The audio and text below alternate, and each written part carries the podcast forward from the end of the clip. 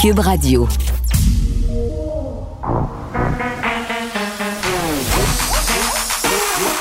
Elle a une opinion sur tous les sujets. Pour elle, toutes les questions peuvent être posées.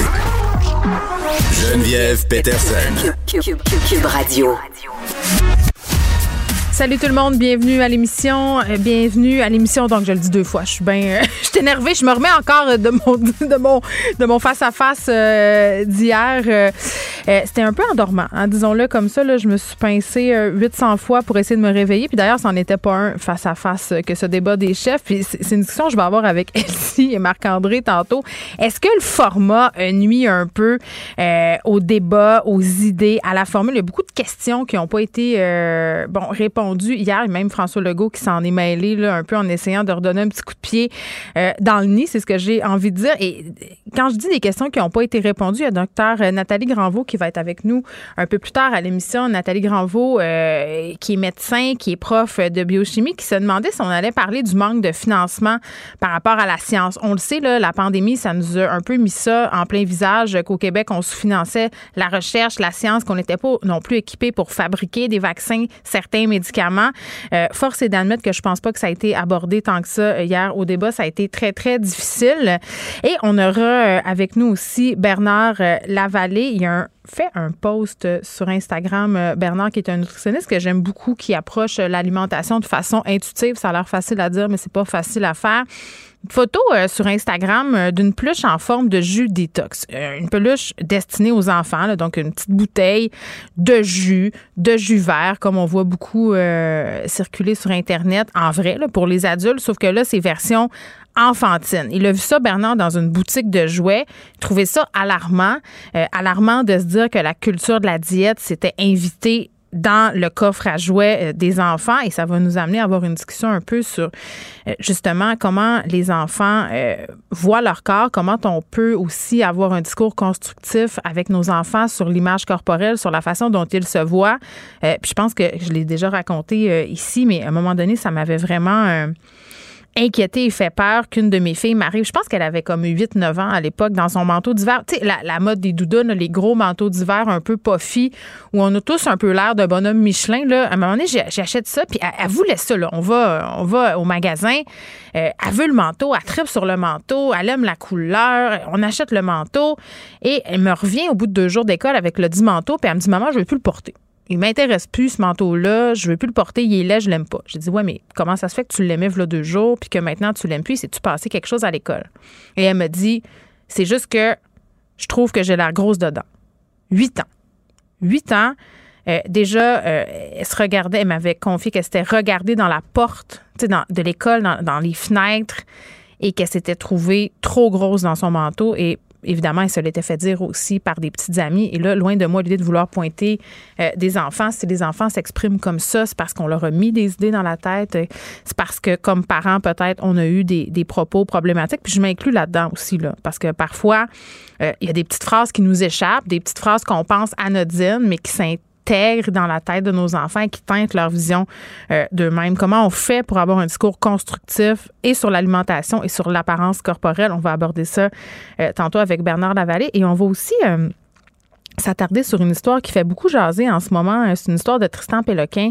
Dans la presse, je vais en reparler avec Vincent Dessouron un peu plus tard. De cette tragique d'une élève de secondaire 4 qui est décédée mardi. Elle a eu un malaise physique. C'est survenu en classe. Ça se passe à l'école secondaire euh, Louis Riel. Et là, il y a eu comme une espèce d'échafourée entre un groupe d'opposants à la vaccination et des enseignants euh, qui tentaient d'empêcher ces gens-là de parler aux élèves. Là, c'était la première journée où on avait de la vaccination à l'école secondaire euh, Louis Riel. Donc, on vous parlait la semaine passée de manifestations anti-vax devant les écoles. Vincent parlait aussi euh, des graffitis qui avaient été faits sur certaines écoles. Les enfants se sont pointés le matin, ont vu tout ça. Et là, à l'école secondaire Louriel, il se passe ça. Euh, c'est rendu assez inquiétant, l'ambiance sociale. Cube Radio. Les rencontres de l'art. Nicole Gibaud et Geneviève Peterson. La rencontre Gibaud-Peterson. Salut Nicole. Bonjour, Geneviève. Bon, je voulais qu'on revienne euh, sur cette histoire euh, de libération conditionnelle, la libération de Daniel euh, Derry. On l'a appris hier, là, il sera libéré.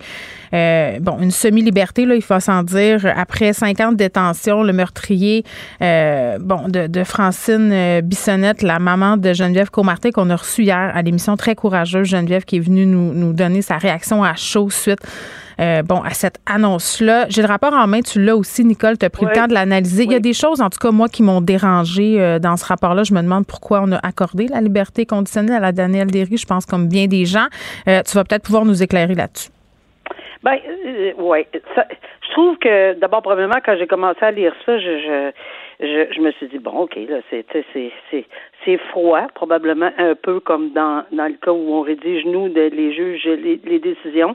Mais on les fait nanana nanana puis blanc sur noir puis etc mais plus on lit plus je trouve que ça devenait troublant là. Parce ben que là euh, ok moi personnellement, ben, je suis pas certaine qu'on connaissait ça, mais de toute façon, euh, on n'était pas à l'audition.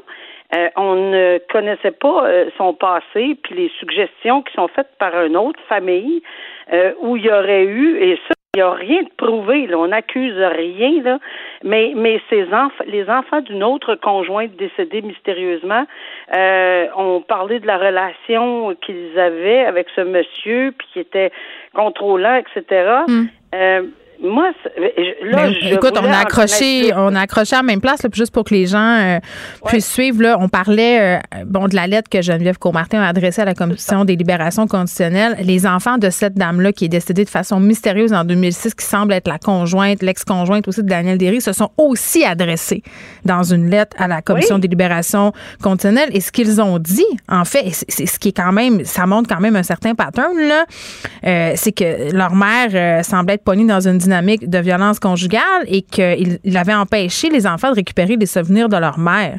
Tu sais, je veux dire. Ben, et quand tu parles de dynamique, là, je pense que c'est important. Là. Ben parce que c'est ça qui est important.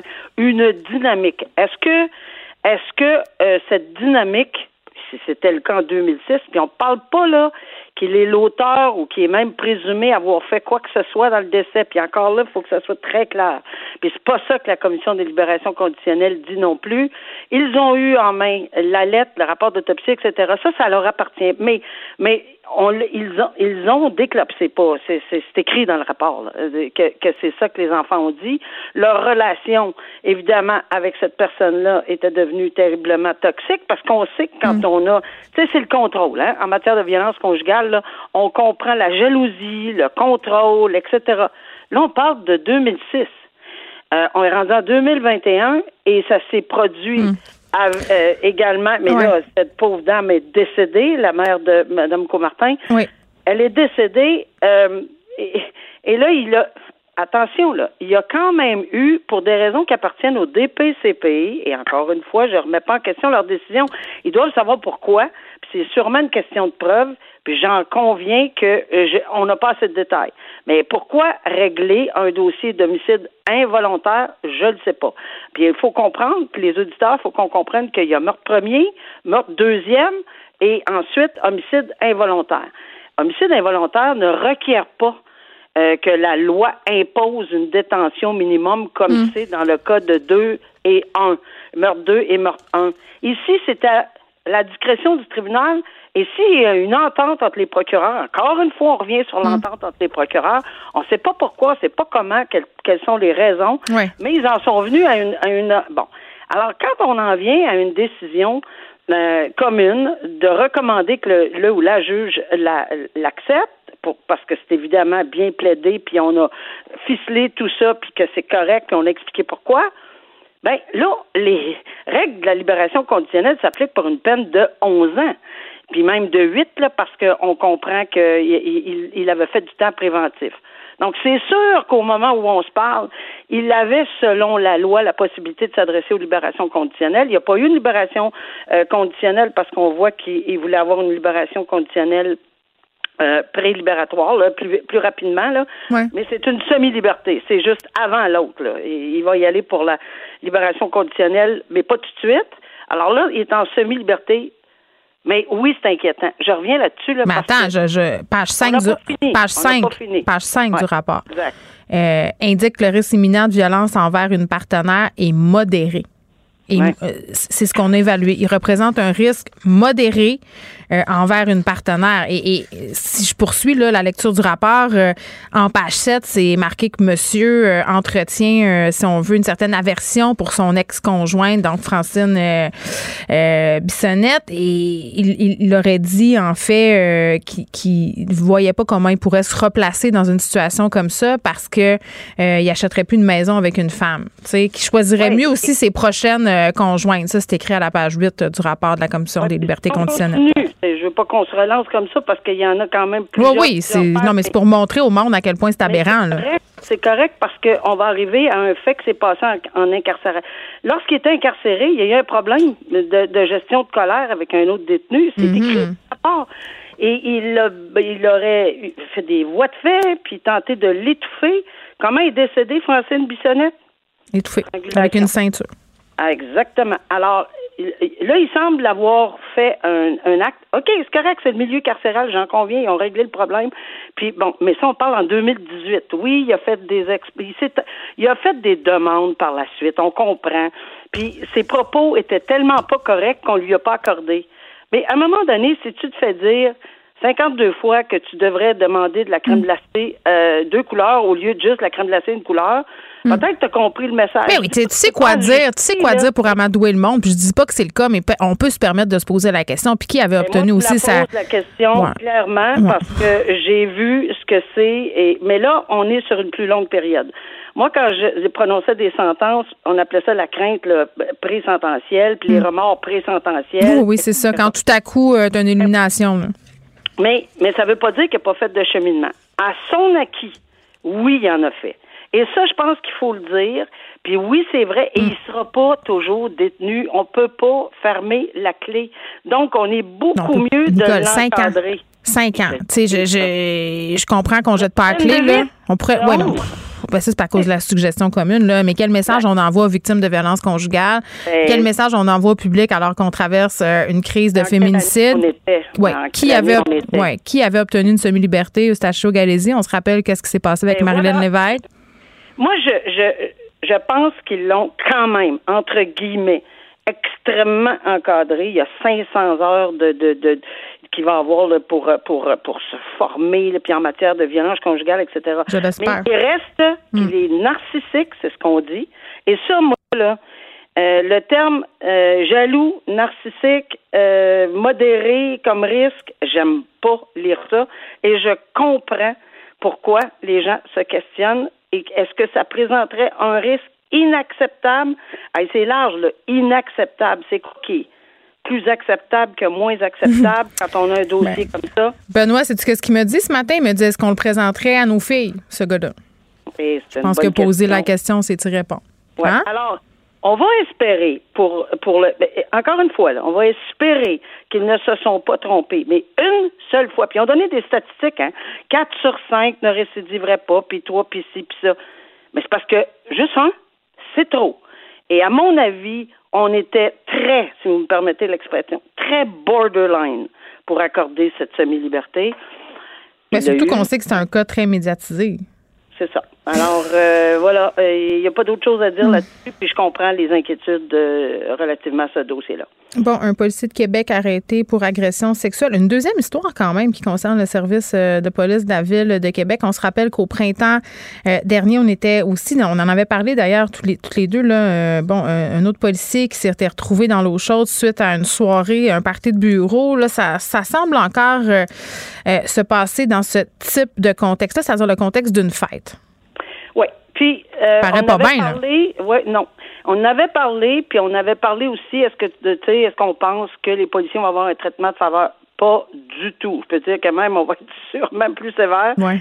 Et je pense que euh, la personne qui fait la communication pour le service de Québec euh, est pas bien dans sa peau. Là. On l'a réalisé dans l'article que et ça, ça leur tente pas pantoute de passer à travers de ça deux fois. Là. Hmm. Euh, ils sont pas fiers. Euh, moi, j'ai eu la chance de rencontrer plusieurs policiers à travers euh, le Québec et, et je dois dire que c'est une fierté quand même là, pour un, un, un, corps de police. Leur corps, tu sais, sont quand même, oui, puis on est a donné plein de fleurs la semaine dernière à la Sûreté du Québec parce qu'ils ont fait un travail extraordinaire pour retrouver l'enfant euh, qui avait été euh, bon, qui est parti avec son père dans le bois, etc. Là, on le sait là. Maintenant, euh, à chaque fois qu'il y a un dossier, puis ça fait une entaille euh, bien grande, parce que évidemment, on parle d'un policier qui devrait avoir pas mal plus de jugement. Hmm. Il est pas coupable. Il y en a un des deux, oui, là.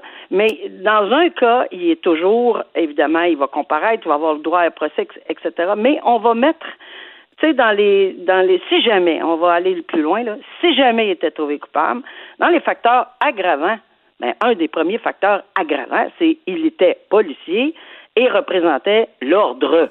Euh, c'est pas dans le facteur atténuant, ça là. Dans le facteur atténuant, on va dire ah ben il va perdre sa job. Ben oui, ça se peut. C'est, c'est, c'est, oh, je pense pas que rendu à ce point-là, s'il y avait un plaidoyer ou s'il était reconnu coupable, mm. on va s'en, on va s'en mordre les doigts. Donc, on va prendre ce, ce dossier-là au sérieux. Puis, c'est vraiment pas euh, quelque chose que le corps policier aime discuter. Ben, il y a ça. Ben, oui, il y a ça parce qu'il y a ce qui se passe aussi sur la rive sud de, de Montréal. Euh, un autre policier qui va être inculpé aujourd'hui d'agression sexuelle. Là, je ne veux pas faire de, de, de, parallèle trop rapidement, mais est-ce qu'il est y a une culture d'agression sexuelle dans la police comme il y en a une dans l'armée? On l'a, je veux dire, euh, on pourrait être en... Je serais surprise, là. Je serais surprise que euh, ben c'est sûr que si on a euh, à toutes euh, trois, quatre par mois, peut-être qu'on va en arriver à ça, mais je pense pas que ce que je, moi je vois, j'ai entendu, lu, etc. Je, je, pense pas qu'on est là.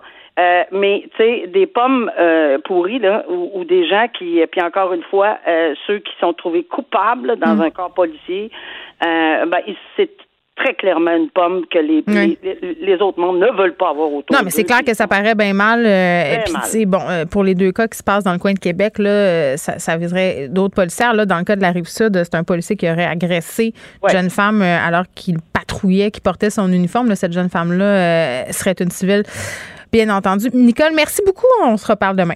Oui, à demain. Au revoir. Geneviève Peterson. Une animatrice pas comme les autres. Cube Radio.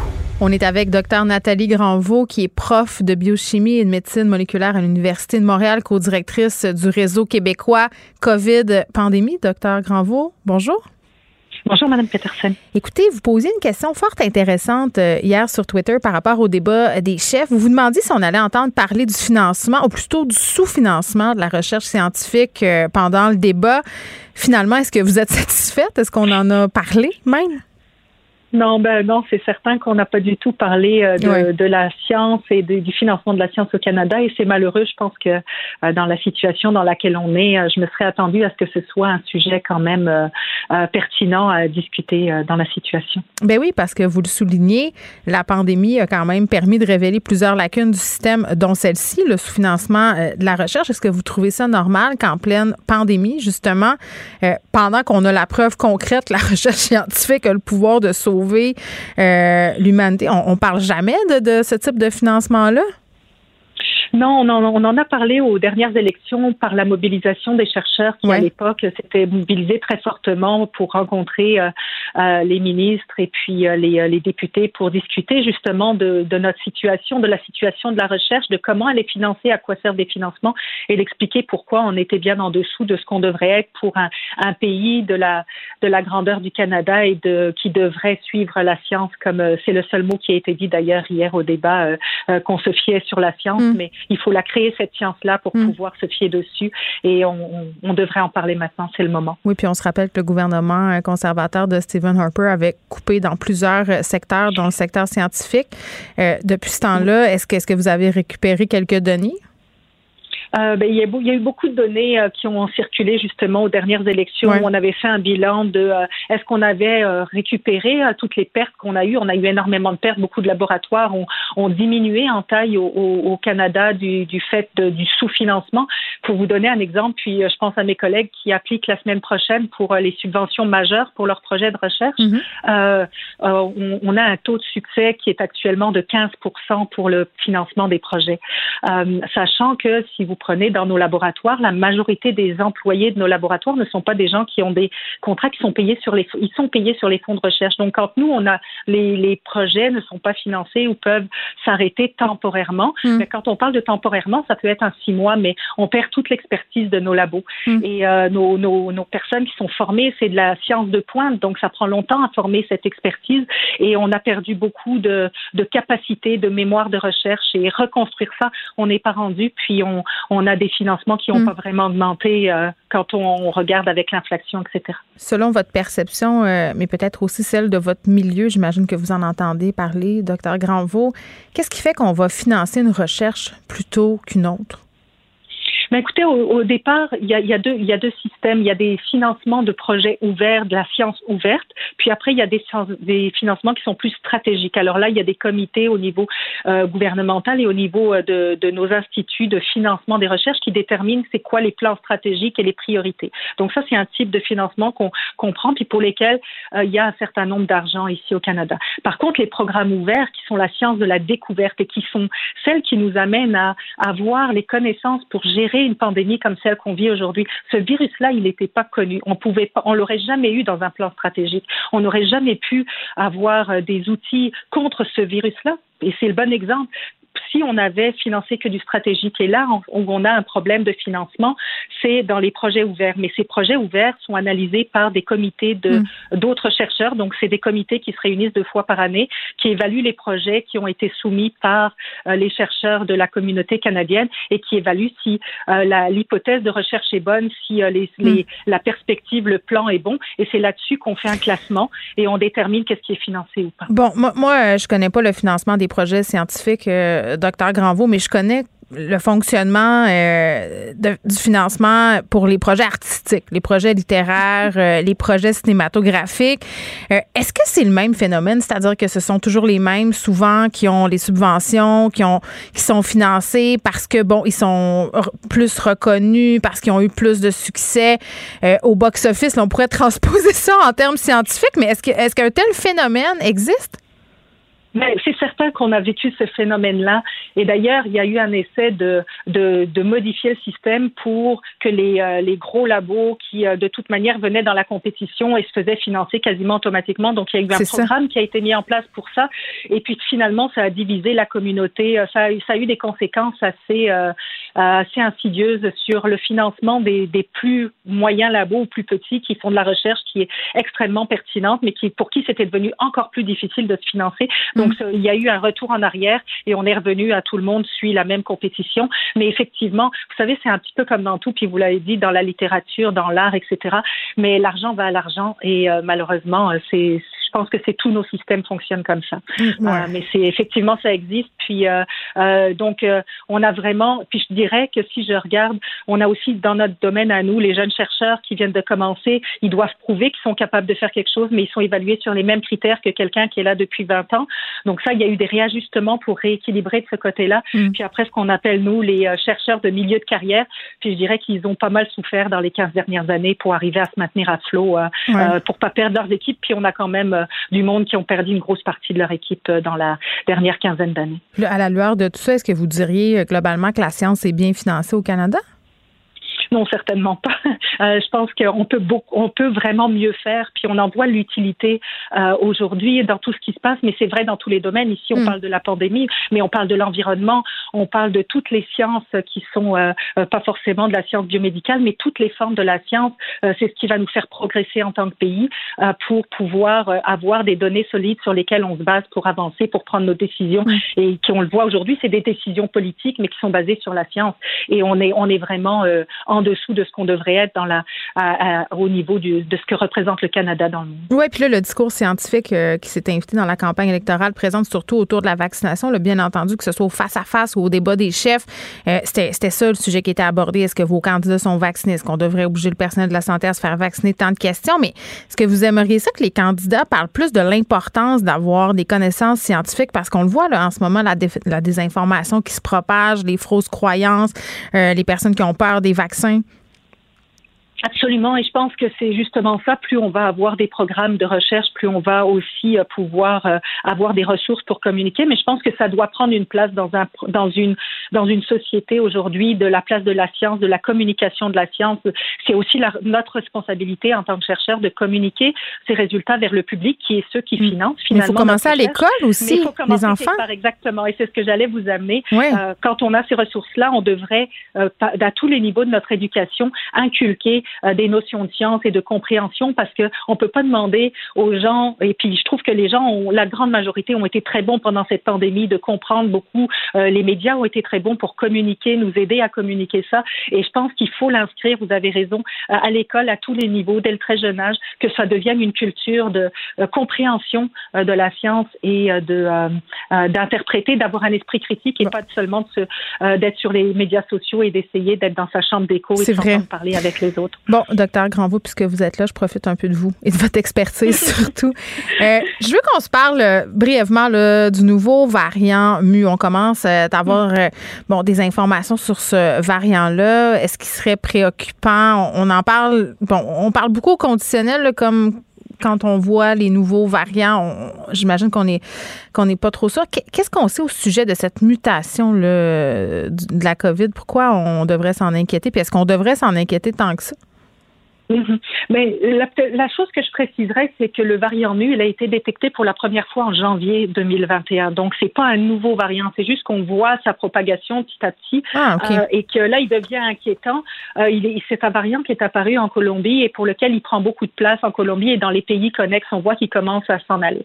Par contre, effectivement, quand on regarde sa séquence, la mutation nous laisse penser, par comparaison avec les autres variants qu'on connaît, qu'il pourrait avoir une capacité d'échapper à la réponse immunitaire une affection précédente ou par les vaccins, mais on n'a vraiment pas de certitude. Pour l'instant, c'est juste des hypothèses. Et donc, on le suit. Là, pour l'instant, euh, l'OMS l'a dit, euh, aux États-Unis aussi, on suit tous ces paramètres-là.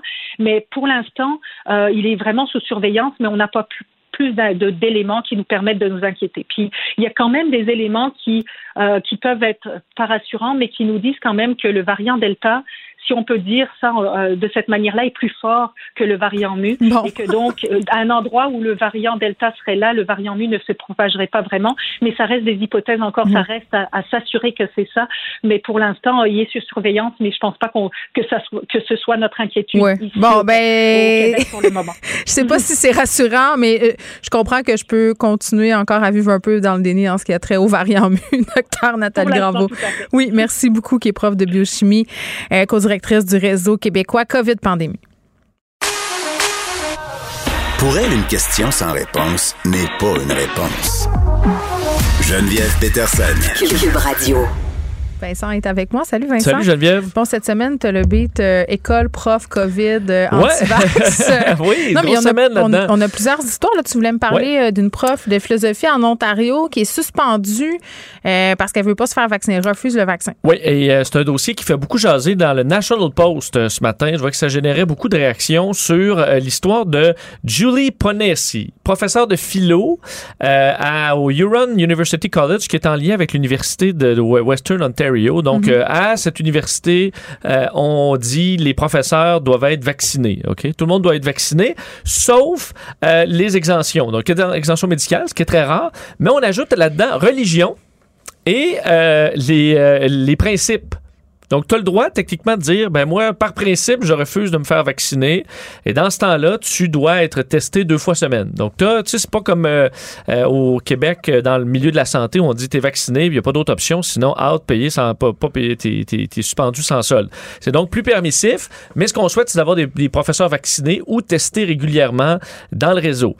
mais pas Mme Ponesi, parce que elle, qui dit, en fait, qui enseigne l'éthique depuis 20 ans, et là, elle a envoyé un à son département disant qu'elle refusait le vaccin, qu'elle refusait le masque, qu'elle refusait également les tests. Alors, elle, elle veut rien savoir. Elle a dit une demi-heure après, j'ai reçu un message me disant que j'étais suspendu temporairement avec solde.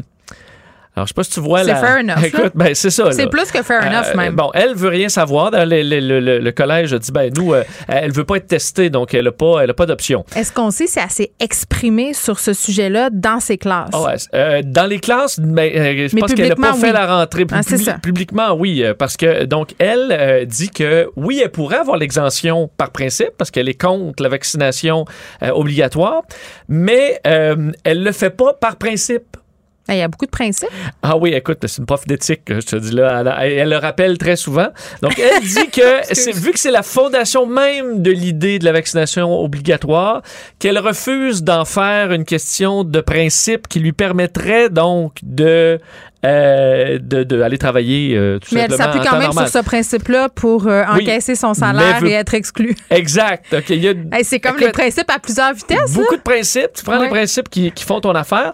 Euh, et euh, elle défend donc le droit de ne, pas, de ne pas être vacciné en n'ayant aucune raison pour. Donc elle dit on ne devrait pas avoir une raison pour ne pas être vacciné. Ce qui à la limite se défend, puis quand une prof d'éthique. Là où ça dérape, c'est que Madame Ponesi, quand tu cherches souvent là, derrière euh, des discours de certains, bon, de ces discours-là, ben, c'est ces discours-là qui ont l'air bien euh, réfléchis. Ouais. D'une professeure d'éthique qui est là depuis 20 ans qui dit non, mais faut regarder plus profondément.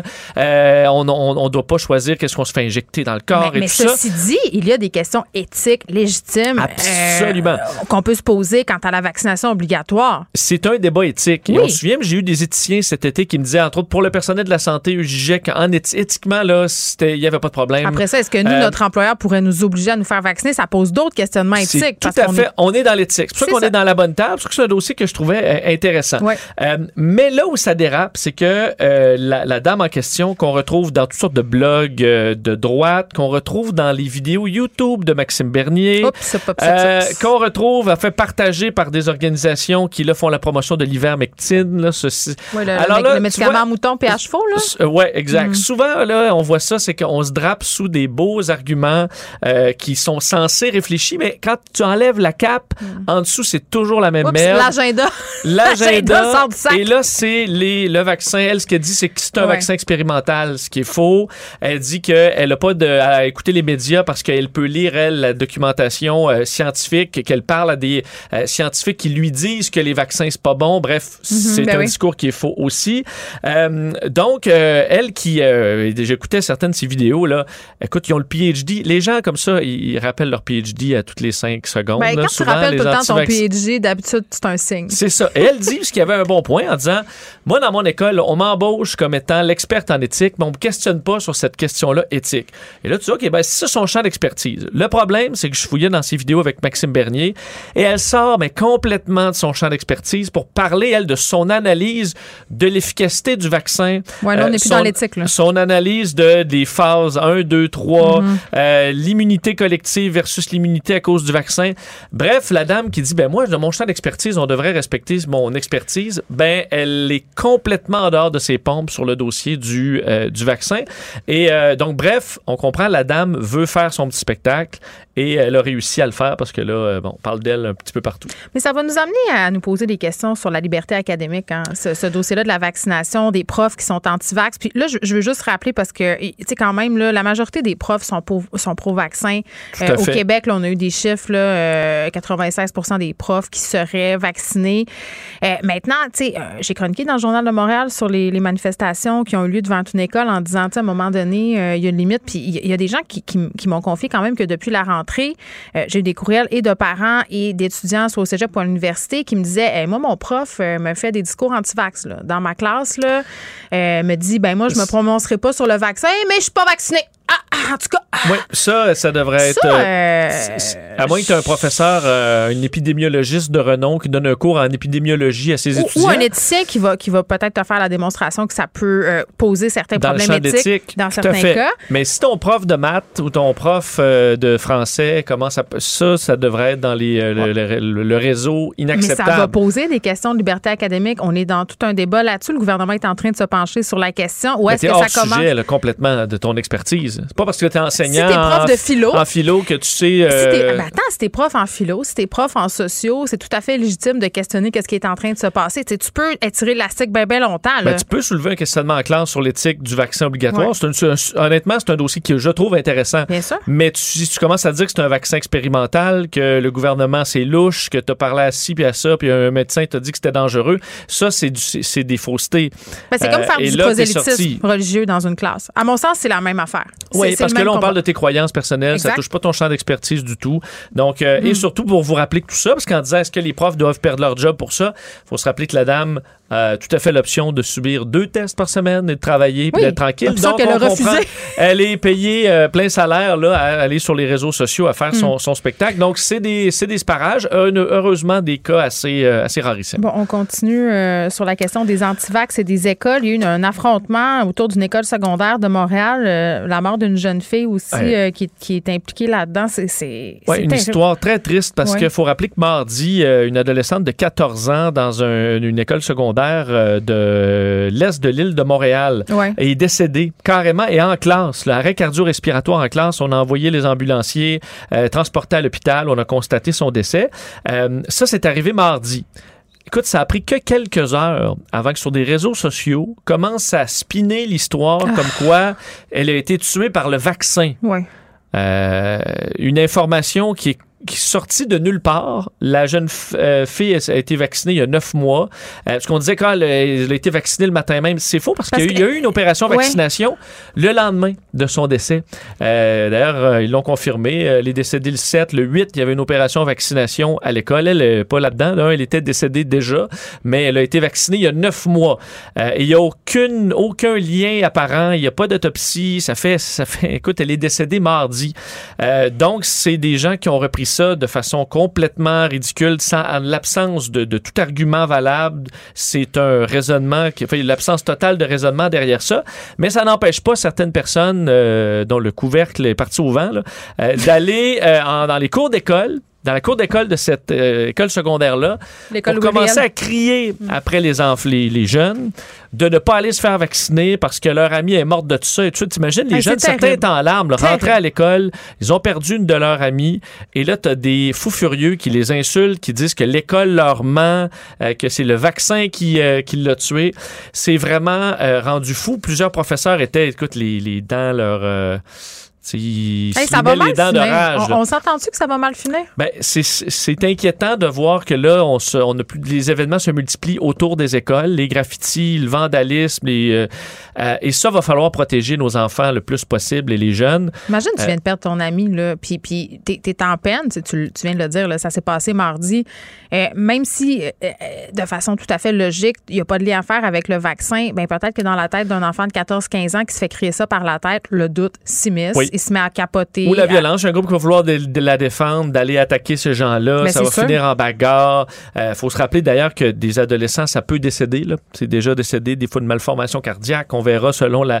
la, la, la- la- bon, Ils vont le- investiguer, c'est sûr. ça, l'autopsie.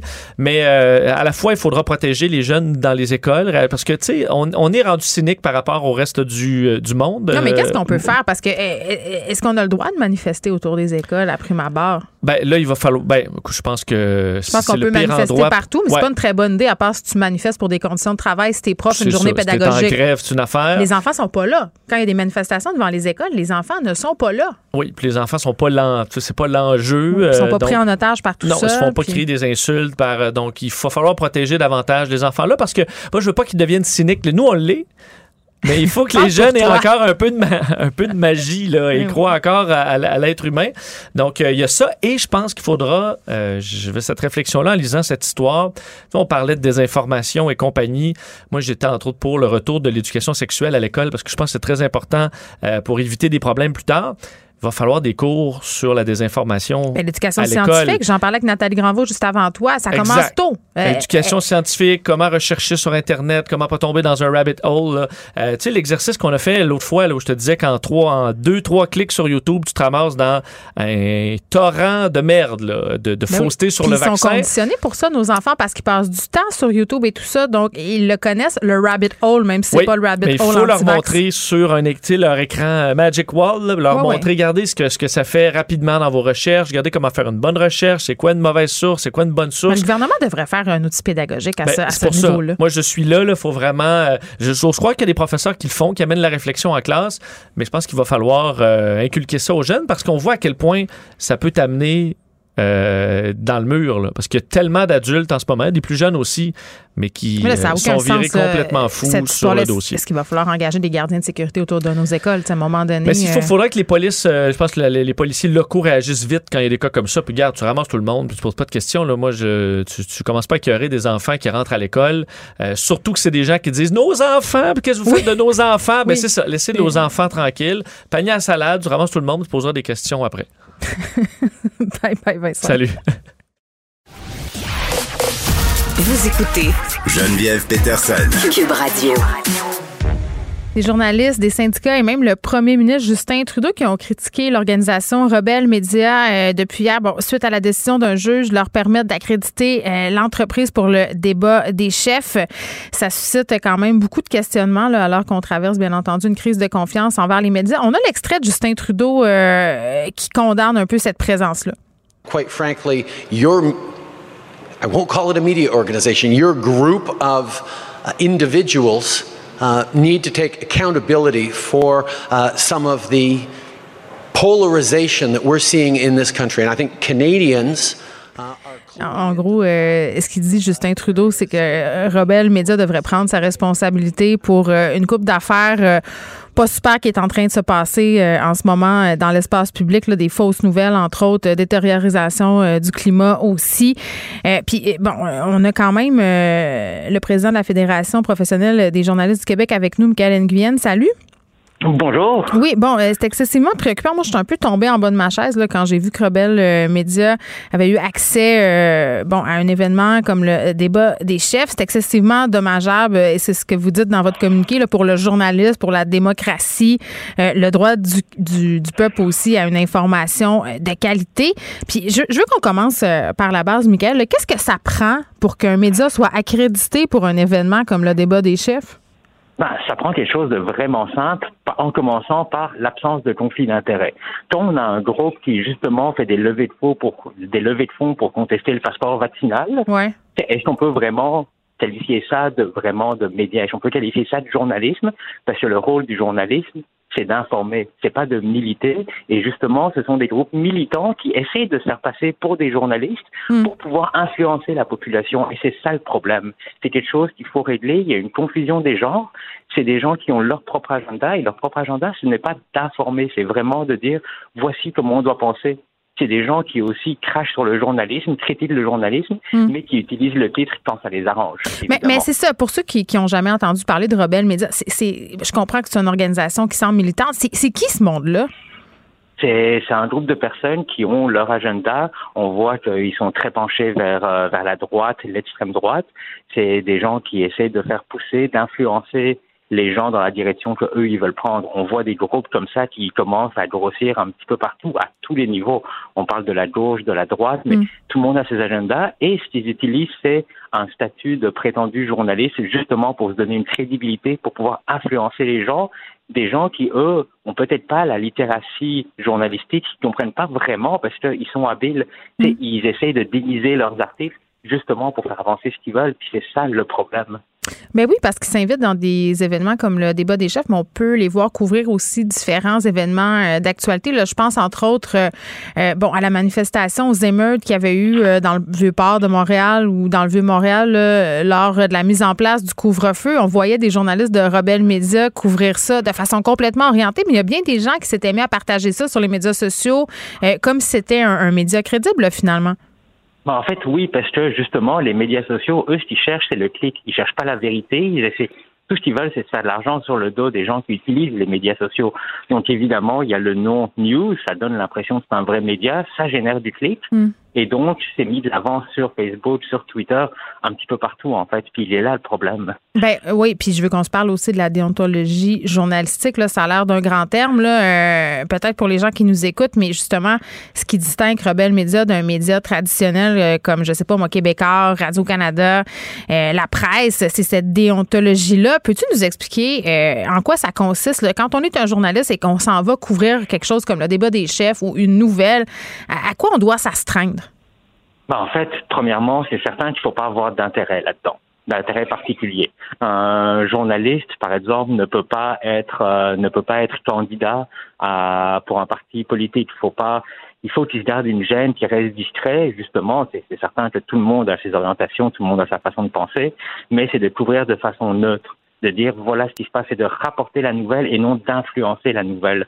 Alors ce qu'on voit, c'est des militants qui se prétendent journalistes qui essayent d'influencer, qui essayent de diriger dans leurs intérêts. Et c'est ça le problème, mais ils le font, il faut le dire, de façon très très habile, avec une confusion des genres complète, qui fait que certaines personnes pensent réellement que ce sont des vrais médias alors que absolument pas.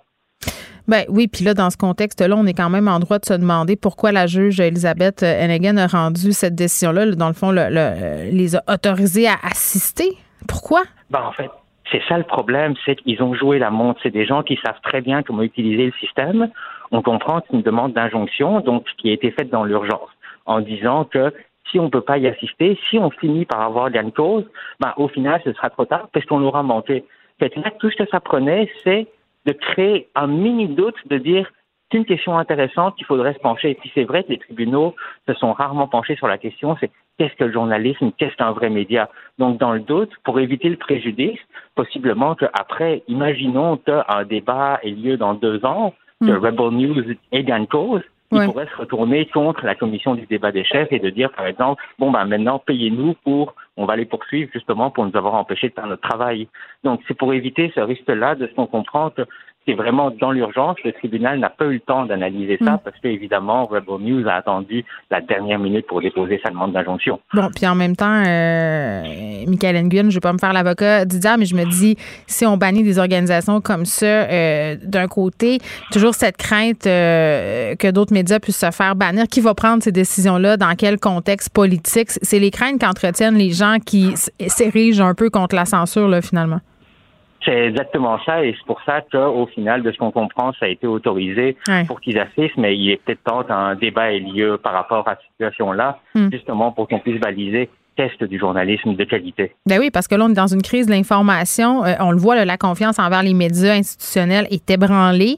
Euh, puis même, euh, parfois, on a de la difficulté à cerner ce qu'est ou non une fausse nouvelle. puis les médias sociaux contribuent beaucoup à ça. Là. donc, qu'est-ce que ça envoie comme message à la population qu'une organisation comme Rebelle Média puisse se pointer comme ça au débat des chefs et couvrir cet événement-là? Justement pour la population, pour les gens qui connaissent moins bien comment fonctionne le système de justice, ça donne l'impression que ça les légitimise et ça c'est dangereux justement. Justin Trudeau a fait une sortie, c'est quelque chose de, remarquable parce mm. que oui, il contribue à une déforme à la désinformation, il contribue à la polarisation de la société. Mm. Et pendant ce temps, pendant ce temps-là, pendant qu'ils font leur spectacle, est-ce qu'on parle des vrais enjeux? Est-ce qu'eux parlent des vrais enjeux? J'ai pas l'impression. Ils veulent juste se mm. mettre en valeur pour ensuite demander des dons, pour ensuite demander de l'argent, pour se remplir les poches. Oui, Et justement, tu sais, je veux pas m'attaquer à leurs lecteurs parce que souvent c'est des gens qui ne voient pas la différence sont de bonnes Mais ils veulent s'informer, puis c'est marqué news, Rebelle News. Puis ils se font, ils sont entourloupés, en fait. Ces, ces gens-là, c'est malheureux parce que est-ce qu'ils font avancer la démocratie en justement se faisant passer pour quelqu'un qu'ils ne sont pas? C'est ça le problème. Et plus on avance, plus il y a de confusion, plus ils essaient de railler des gens à leur cause, plus le problème va empirer. Donc il est peut-être temps justement de mettre des balises un peu plus claires sur ce sont des militants qui s'affichent comme tels. Oui, puis de faire l'éducation. On parlait tantôt euh, avec Nathalie Granvaux, puis on a poursuivi la discussion avec Vincent Dessereau, puis on l'a poursuivi avec toi euh, sur euh, est-ce, qu'est-ce qu'on pourrait mettre en place à un, très jeune âge, finalement, pour que les, futurs citoyens sachent faire la distinction entre du contenu scientifique, du faux contenu, des vraies nouvelles, des fausses nouvelles? Je pense qu'on a beaucoup de lacunes à ce niveau-là. Tout le monde. Et aussi de, oui, vas-y. Et aussi de diversifier de diversifier ses lectures. L'important, c'est de lire plusieurs médias. On a de la chance au Québec, on a énormément de médias de qualité, des journalistes qui font du travail remarquable, plutôt de se cantonner à un seul explorons, regardons ce qui se fait un petit peu partout. Et c'est justement Mm. là qu'on peut se faire une idée fiable, une bonne idée. Donc, consommez de la nouvelle, informez-vous. Je sais que de nos jours, tout va excessivement vite. Les gens voient des vidéos de chats sur Internet, ils triplent là-dessus, je le comprends. Mais c'est important pour la démocratie. On a tous un rôle à jouer là-dedans. On a tous une part de responsabilité à avoir dans cette affaire. Ben oui, tu as, complètement raison. Puis c'est le risque aussi toujours euh, quand on consomme un seul média ou qu'on s'informe à une seule place de rester poigné dans notre chambre d'écho.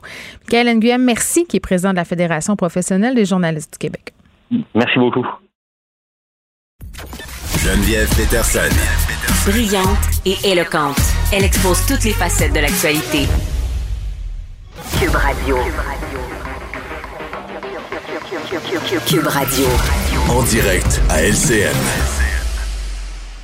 14h30, c'est le moment d'aller retrouver notre collègue dans nos studios de Cube Radio, Geneviève Peterson. Salut Geneviève. Salut Julie. On se parle euh, du cas de Daniel Derry. C'est cet homme euh, qui a étranglé sa conjointe, Oui. Francine Bissonnette. Et cinq ans plus tard, déjà, il vient d'obtenir sa semi-liberté. Oui, puis moi, c'est une histoire que je suis depuis euh, fort longtemps, Julie. Je Mhm. connais Geneviève Comartin, qui est la fille de la victime. Euh, bon, on s'était parlé un an après euh, le meurtre de sa mère, de la situation de violence conjugale dans laquelle elle était plongée, parce que ce meurtre-là s'est produit dans un contexte de séparation. Puis hier, tout de suite après qu'elle ait appris, en fait, la décision du Comité de libération conditionnelle, je lui ai parlé à, à Geneviève à mon émission. Elle était dévastée, bien entendu. Elle comprenait pas. J'attendais de voir le rapport, Julie, et je dois dire qu'à sa lecture, je, je ne comprends pas. Et je pense que je suis pas la seule, là. Euh, tu sais, alors qu'on est dans une discussion sur la violence conjugale à grande échelle, là, je veux dire, c'est rendu politique. Euh, on a eu le rapport Rebâtir euh, la confiance. On a. Les euh, tribunaux spécialisés. ben oui, tu sais, on, on- on a eu, tu sais, parce que malheureusement, on a eu beaucoup de féminicides euh, ces derniers temps.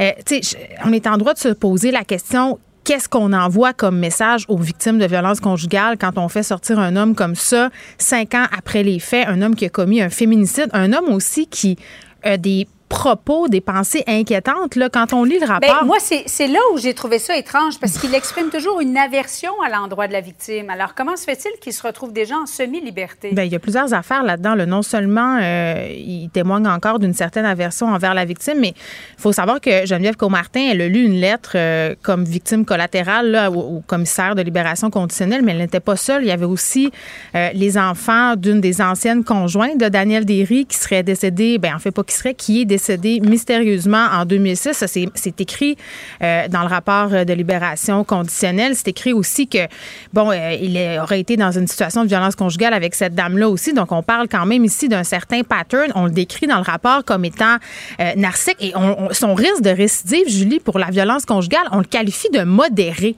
Et tu sais, là, c'est là où moi je saute, c'est modéré. Fait que tu as un risque modéré de récidive en termes de violence conjugale et on te laisse quand même sortir alors que tu as tué une femme. C'est incompréhensible. Oui, il, il a dit également, la prochaine fois, je vais faire une meilleure sélection. Oui, bon, c'est ça. choisir une conjointe. Dans les dires de M. Comme, comme si Derry, c'était de sa faute à elle, à, Francine Bissonnette, si Ouais. finalement elle en était décédée. regarde, on résume l'affaire. Il entretient encore une aversion envers sa victime, la femme qui l'a tué. Ouais. OK?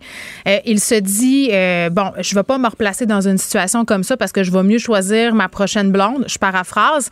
Et aussi, il dit la chose suivante. Il dit, je me mettrai pas dans un contexte là, où euh, c'est dangereux. C'est-à-dire, je serai plus propriétaire d'une maison avec une madame, avec une femme. Je veux dire. Puis après ça, on, on- on- on met ça dans les mains du public, puis on dit, ben c'est correct, croyez à ça, le système Ouais, de libération Donc, conditionnelle. Les 13 premières semaines, il y a, des, il y a une thérapie à suivre là, sur la violence conjugale, mais après ça, il va falloir compter sur sa bonne foi pour se rapporter. Ben, il pourrait demander une liberté totale et non conditionnelle à ce moment-là. Euh, moi, je trouve que ça demeure très inquiétant pour le public. Euh, J'ai envie de te poser la question, euh, Julie, un risque modéré de violence Oui. conjugale, le présenterais-tu à ta sœur, le présenterais-tu à ta mère, Mais à ta fille? un risque tout court, pour moi, c'est un risque. Ben, c'est ça. Puis, Et c'est on- déjà trop. On se rappelle moi. euh, qu'il y avait eu une semi-liberté Eustachio euh, Galézé, le meurtrier de Marilyn Lévesque. Donc voilà. J'espère que ça va mieux se finir cette fois-là. Absolument. Merci beaucoup, Geneviève. Bon après-midi à toi. Merci.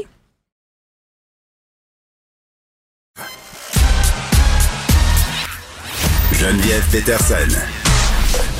Elle est aussi passionnée quand elle parle de religion que de littérature. Elle saisit tous les enjeux et en parle ouvertement. Vous écoutez Geneviève Peterson. Danny Saint-Pierre. C'est la base de tout, ça vaut la peine. Geneviève Peterson. C'est parce que c'est dur de revenir en arrière. La rencontre. C'était ça la culture. C'était même supposé être comme ça qu'on apprenait. Ça se fait bien. Faut regarder ça avec un œil pas mal plus curieux, je pense. La rencontre. Saint-Pierre. Peterson. Dani, salut. Allô? Bon, vaste programme. Aujourd'hui, tu voulais me parler euh, d'une entreprise quand même controversée, souvent mal aimée, Canada Goose. Oui, Canada Goose. Écoute, imagine-toi donc que Canada Goose fait les frais des tensions diplomatiques entre la Chine et le Canada. Oui, Canada Goose qui font euh, des manteaux pour les Français. ouais, quand les Français sont pas capables de s'acheter des, euh, des Montclair ou des trucs comme ça. là. Achille, il est pas content. Là. Ach- Achille, il me fait des très, très gros yeux euh, en régie. Oh là là. Il dit qu'il n'y a pas les moyens. Moinet, très intimidant.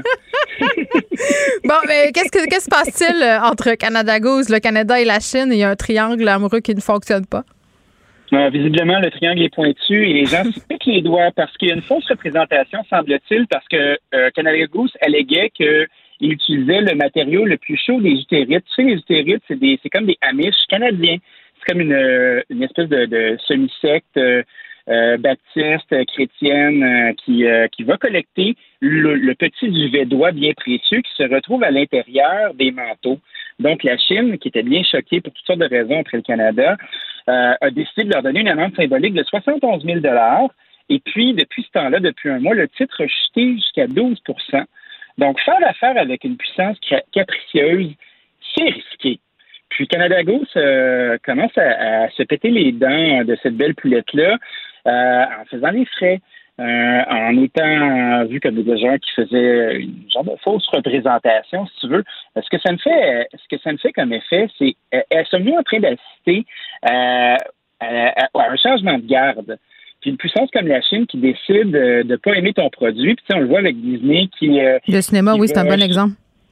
Qui va changer euh, son ton. Il y a un lutteur qui s'appelle John Cena euh, qui a fait un commentaire euh, sur Taïwan, euh, puis après ça, qui s'était repris, qui s'était plié en excuse, lui qui parle le mandarin déjà. Fait que tu fais comme, OK, bon, il y a un paquet de gens qui sont dépendants de ce gros, gros, gros marché-là. On le voit dans nos relations commerciales pour les matières premières qu'on utilise, mais maintenant, quand tu veux vendre en Chine, ben, il faut que tu courbes les Chines un petit peu. Puis je pense que l'Occident va commencer à goûter à sa médecine parce que depuis très, très, très longtemps, ben, c'est notre voisin, notre grand frère, notre ami, notre défenseur, les États-Unis qui est à côté. Puis là, ben, peu à peu, on voit la Chine s'infiltrer un peu partout. On le voit dans les, les- le financement des universités, euh, dans, dans la gestion de, matières premières euh, en Afrique, où ils s'implantent grandement. C'est des grands acheteurs de devises américaines euh, aussi. Donc, tu fais comme, oh, OK, c'est arrivé, ce géant-là, euh, depuis 10 ans, prend de plus en plus de place. Puis, est-ce que ça va se refléter dans notre quotidien, dans les produits qu'on consomme? Ben, c'est sûr que oui, là. Puis à un moment donné, il va y avoir des questions éthiques euh, à se poser, là, parce que comme consommateur, euh, on a des choix à faire, ça c'est la première chose. Mais pour ces entreprises-là, tu sais, bon là, on- il est question de Canada Goose, on faisait référence à Disney. Jusqu'à quel point tu es prêt ou tu es, prêt à mettre de côté certaines valeurs euh, pour percer le marché chinois. Là. Tu sais, Je pense entre autres au tournage du film Mulan, euh, qui a été tourné euh, près d'un territoire où on exploite euh, la communauté ouïghour en Chine, là, du travail forcé, du trafic d'organes. sais, Tout le monde sait ce qui se passe là-bas. Là. Euh, Disney, euh, bon, qui, pour ainsi dire, a fermé les yeux. euh, la, la campagne autour du tournage de ce film-là, c'était, c'était Ah mon Dieu, quel paysage extraordinaire. Euh, On a tourné là-bas, c'est donc bien le fun. Tu sais, à un moment donné, à quel point tu, je m'excuse, là, à quel point tu te baisses les culottes pour aller empocher les données chinois? Ben, c'est ça. Puis là, on, on est devant une éthique à deux vitesses parce qu'on on est dans un courant de wokitude qui est, qui est quand même assez fort euh, en Occident. Mais ce qui On est dans un ouais, mais une ça va dessus. tu flippes de l'autre bord. Puis est-ce que la- euh, cette culture-là euh, d'écraser à tout prix, euh, puis cette espèce de modèle chinois-là qui emprisonne qui veut, Mm. Puis euh, qui décide euh, euh, d'un coup de vent ou d'un autre de te mettre en punition, est-ce que, est-ce que cette tendance-là va se refléter dans nos mœurs à un certain Ben moment attends, donné? tu me parles de wokitude. Là. Moi, je vais te parler plutôt de la classe ambitieuse. Pour ceux euh, qui sont pas familiers avec le concept, là, la classe ambitieuse, euh, un peu contrairement euh, à ce qu'on voyait avant, là, où les gens se définissaient par la valeur des objets qu'ils possédaient, la classe ambitieuse, c'est cette façon dont on se définit par nos choix, nos choix économiques, nos choix de consommation. Tesla, c'est un bon, c'est un bon exemple de ça. Euh, les gens qui sont fortunés, qui veulent bien paraître, qui sont bien pensants, souvent vont dire, ben, je vais m'acheter une Tesla. Tu comprends? C'est la classe ambitieuse. Nos choix éthiques par rapport à notre pouvoir de consommation et tout ça. Euh, jusqu'à quel point la, classe ambitieuse va être prête à sacrifier justement une partie de son budget pour payer plus cher et va être capable de boycotter certains marchés? Moi, j'ai toujours tendance à penser, Dani, que quand il est question de notre portefeuille, euh, on, est très vocal sur la question, mais dans l'intimité de nos transactions bancaires, on a beaucoup moins d'éthique personnelle. Ah, c'est sûr. Puis, tu sais, ce que, ce que tu vois pas euh, ne paraît pas, tu sais. C'est comme euh, quand on dit euh, Ah, j'ai investi 120 000 pour mon drain français, là, ou peu importe, là, la fondation de ta maison, là, tu peux pas la flasher, tu peux pas l'abîmer. Fait que oui, la classe ambitieuse, c'est bien le fun. Puis, euh, tu sais, on, va le voir quand il y a des magasins de fast fashion qui vont de plus en plus fermer. On va le voir dans notre consommation de masse. Tu sais, les, les magasins du dollar n'arrêtent pas de se remplir. Toutes les composantes qui sont dans nos appareils électroniques sont, sont issues de, de cet endroit-là aussi, puis tu fais comme Christy, OK, on est on est woke sur un paquet de trucs, puis on va brûler notre chandail pour certaines affaires. Puis après ça, ben, on moi, je brûlerai pas mon chandail, là. Danny coûte bien trop cher. Il est fait au Québec. Ah oui, qui a fait un chandail pour le fun? Ben, en ce moment, je porte un chandail qui vient d'Atelier B. oh, c'est beau, Atelier B, c'est pas loin de chez nous, dans le Chic Myland. Oui, c'est bien fait. Et le coton est ici au Québec, le coton est ici en Beauce. Donc, tu peux pas me, tu peux pas me prendre en défaut sur ce chandail-là. OK. Quand tu as, un comparable, tu sais, mettons, ce chandail-là, combien il vaut? Hum, je pense qu'il vaut, je pense qu'il vaut celui-là 120 OK. Puis après ça, quand on regarde, mettons, un chandail griffé, euh, fabriqué au Bangladesh par des enfants, on va payer quoi? Une soixantaine, soixante-dix? Mais un chandail griffé qui serait fait ailleurs, comme c'est le cas, par exemple, des marques intermédiaires, c'est Calvin Klein et tout ça, ce qu'on peut considérer comme griffé, mais pas griffé, il pourrait être bien plus cher que ça. Moi, c'est un chandail en coton ouaté avec des manches longues, tu sais. Mais moi, je suis pas l'ayatollah euh, du consommant du linge québécois 100% C'est un hasard. Si je porte ce chandail-là aujourd'hui, c'est juste parce que je le trouve beau.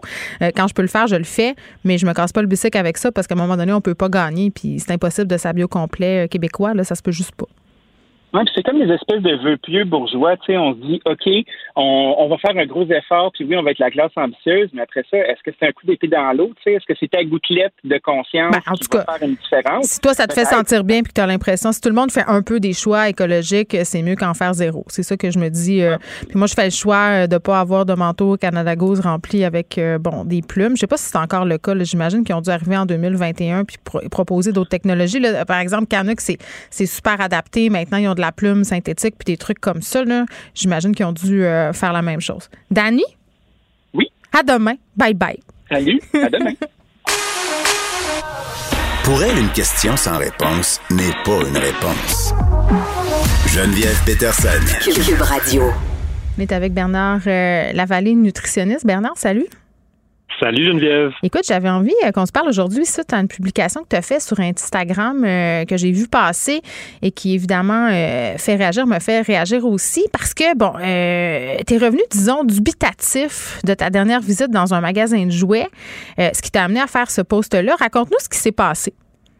En fait, donc, je, vais, je vais dire la vérité. C'est des abonnés qui m'ont envoyé du jour au lendemain. Je me suis mis à recevoir plein de messages d'abonnés, donc de mères, qui me disaient Hey, j'ai trouvé ce jouet-là dans une boutique pour enfants. Il y a une publicité qui passe présentement sur Facebook. Le jouet en question, quel est-il? C'est une peluche en forme de bouteille de jus détox. Donc, bien sûr, je l'ai commandé pour m'assurer que c'était bien, c'était bien vrai. Puis quand je l'ai reçu, je me suis dit, ça se peut pas qu'on ait aujourd'hui développé des jouets pour enfants qui finalement sont issus de la culture de la diète. Oui, puis là, juste pour qu'on soit vraiment 100% clair, on est certain que c'est un jouet pour enfants. On est 100% certain qu'il s'agit d'une compagnie qui produit des jouets pour enfants et que ce produit est euh, disponible dans plein de boutiques pour enfants au Québec. Bon, moi, je veux pas pointer du doigt euh, des boutiques parce que, bon, euh, commande des jouets, ça s'arrête là, mais cette compagnie-là qui fait ce jouet-là, est-ce qu'on peut la nommer? Euh, ben écoute, elle s'appelle Jellycat. La compagnie, c'est une compagnie, je ne pourrais pas te dire de où, mais qui, n'est pas québécoise. OK. Euh, mais bref, c'est pour moi en fait la compagnie en tant que telle.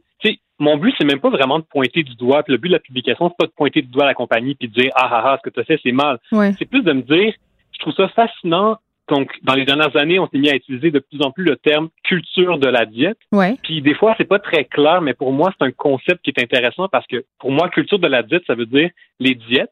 Donc, vouloir perdre du poids, changer son alimentation dans le but de maigrir, mhm. ben, c'est tellement intégré à notre culture que ça va se présenter dans plein de sphères de nos vies, jusque dans les jouets qu'on développe pour les enfants. Ben oui, quand la culture de la diète s'invite dans le coffre à jouets, ça nous dit quoi? Là? Parce que dans ton post sur Instagram, euh, tu mentionnes que des enfants aussi jeunes que 5 ans sont préoccupés par leur apparence physique. Puis au début de l'émission, je racontais aux auditeurs euh, en annonçant ta venue qu'à un moment donné, j'étais un peu interloquée que ma fille de, de, de 8-9 ans à l'époque, je crois, revient de l'école euh, ne voulant plus porter son nouveau manteau qu'elle aimait beaucoup. Là. Elle avait choisi au mm-hmm. magasin ça, une puffy veste. Là. puis quand je lui ai mm-hmm. demandé pourquoi, elle me dit ben parce que j'ai l'air grosse dedans.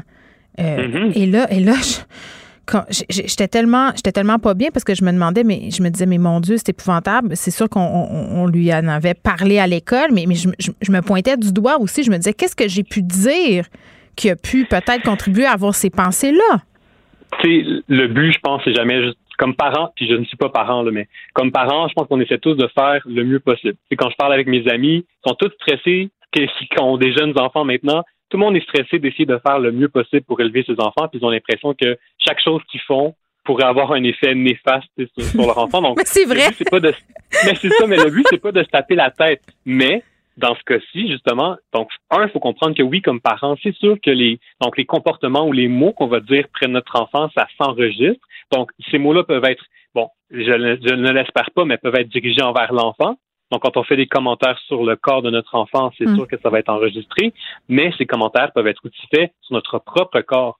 Donc, même si on parle pas de notre enfant, si on est à côté de lui puis qu'on se dit, hey, faudrait bien que je perde du livre, hein, ou bien, hey, je vais pas manger un dessert, voyons, je vais être, euh, je suis trop grosse en ce moment. Donc, même quand on se dévalue nous-mêmes, notre enfant, lui, enregistre ça en se disant, OK, donc, être gros, c'est mal. Il faut mm. pas que je sois trop grosse, il faut que je fasse attention. C'est tellement vrai ce que tu dis, puis, puis j'ai envie de dire, c'est tellement dur comme parents parce que des fois, on a des mots puis on a des formulations maladroites qui nous échappent. Puis, puis même parfois, mm-hmm. c'est même pas conscient parce que Bernard, c'est tellement normalisé, c'est tellement ben inculqué qu'être gros, c'est lettre, qu'être gros, c'est mal. Puis je suis mm-hmm. pas mal, vraiment certaine d'avoir déjà dit devant mes filles que j'avais l'air grosse dans un chandail. Mm-hmm. Alors que je sais très bien que, un, c'est grossophobe de dire ça puis de le penser, puis que ça a un impact direct sur leur conception de l'image, mais je suis absolument certaine euh, que je peux plaider coupable à ça. Là. Puis bien des parents qui nous écoutent aussi. Puis on veut pas mal faire. Non, non, mais c'est pour ça que, encore une fois, c'est pour ça que j'aime autant le concept de culture de la dette, parce que ça montre que pas nécessairement de notre faute. C'est qu'on a grandi tous dans une société où on considère que donc être mince c'est une bonne chose. Donc on peut nous sortir plein d'arguments, nous dire mmh. être mince parce que tu vas être plus beau, tu vas être plus désirable, être mince parce que tu es capable de te contrôler, être mince tu vas être en meilleure santé. Donc plein de messages et donc tout l'inverse pour les personnes grosses.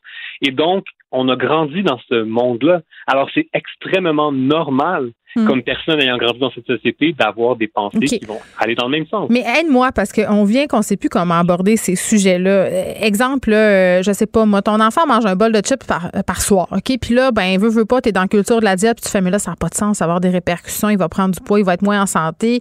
Comment on fait pour mhm. aborder la question avec, avec, son enfant sans justement être grosse puis, puis désamorcer aussi ça en nous, parce que je pense que ça commence peut-être un peu là? Ouais, euh, faut, faut dire que je suis pas spécialiste en nutrition, en pédiatrie chez des enfants, mais des petits trucs comme ça, juste pour allumer des lumières. Premièrement, euh, comme parent, on a comme responsabilité l'environnement alimentaire de notre enfant. Ça veut dire, comme parent, c'est toi qui as la job ou la mm. responsabilité de qu'est-ce qui rentre et qu'est-ce qui rentre pas à la maison. Donc, tu sais, quand tu me dis, ah ben, ben il mange des chips chaque soir, il mange des biscuits chaque soir, ou tu sais, peu importe quoi, mais toi, comme parent, si c'est quelque chose qui t'inquiète, peut-être que tu peux en acheter moins souvent puis ton enfant va être moins souvent exposé à la maison. C'est simple, mais c'est vrai. Puis t'es pas obligé de lui dire. Tu comprends? Donc, c'est pas, t'es pas, pas obligé de dire, ben non, on mange pas des, des chips encore ce soir, c'est pas bon pour ta santé, tu vas, tu vas grossir ou quoi que ce soit. Non. C'est juste, notre, comme parent, un, des premiers, de nos premières jobs, c'est, ben, à la maison, c'est moi qui décide qu'est-ce qui rentre et qu'est-ce qui rentre pas. Fait que ça, c'est la, première chose. Ouais. Ça veut pas dire qu'il faut justement interdire les chips. C'est juste qu'on peut choisir la fréquence. Puis quand on en mange, ben c'est correct. Puis on, peut les manger dans le plaisir. Puis je pense qu'il y a vraiment pas de problème avec ça. Puis il faut aussi réaliser, parce que là, tu parles à la maison, mais euh, cette culture de la diète, ben, elle va se ressentir à l'extérieur de la maison. Ça, Donc, vrai. Euh, avec les amis, avec les grands-parents, avec euh, à, à l'école, tout ça. Donc, je pense que quand notre enfant nous en parle, tu sais, justement, tu sais, quand il dit, ah, on m'a dit que j'étais grosse, mettons, ou tu sais, ben, ou je sais pas trop, là, mais bref, je pense qu'on doit avoir ces discussions, ces discussions-là avec mm. nos enfants. Tu sais, c'est important de pas faire, ben non, ben non, c'est correct, puis tu sais, de, de tasser ça sur le côté. Non, tu sais, c'est important, je pense, de d'en parler quand quand l'enfant est exposé à ces messages-là à l'extérieur. Mais c'est intéressant l'exemple du bol de chips, puis que tu me dises, ouais, mais bon, t'as juste à en acheter moins, puis quand on en mange, on profite du moment qu'on passe, puis on les mange en plaisir. Tu sais, on a parlé souvent, toi puis moi, ici, de l'alimentation intuitive. C'est un concept simple, mais qui, qui, est vraiment difficile à appliquer, je trouve, là, parce que c'est beaucoup de déprogrammation, euh, parce qu'on a démonisé des aliments et tout ça. Comment on apprend l'alimentation intuitive? Comment on met ça en pratique dans notre vie? C'est vraiment dur, pour vrai. Même moi, je sais-tu, j'ai le goût de manger le gâteau, Bernard. Là, si tu penses ça me tente vraiment, si tu mes hormones, si tu mes émotions, tu sais, je veux dire, je, sais pense, plus.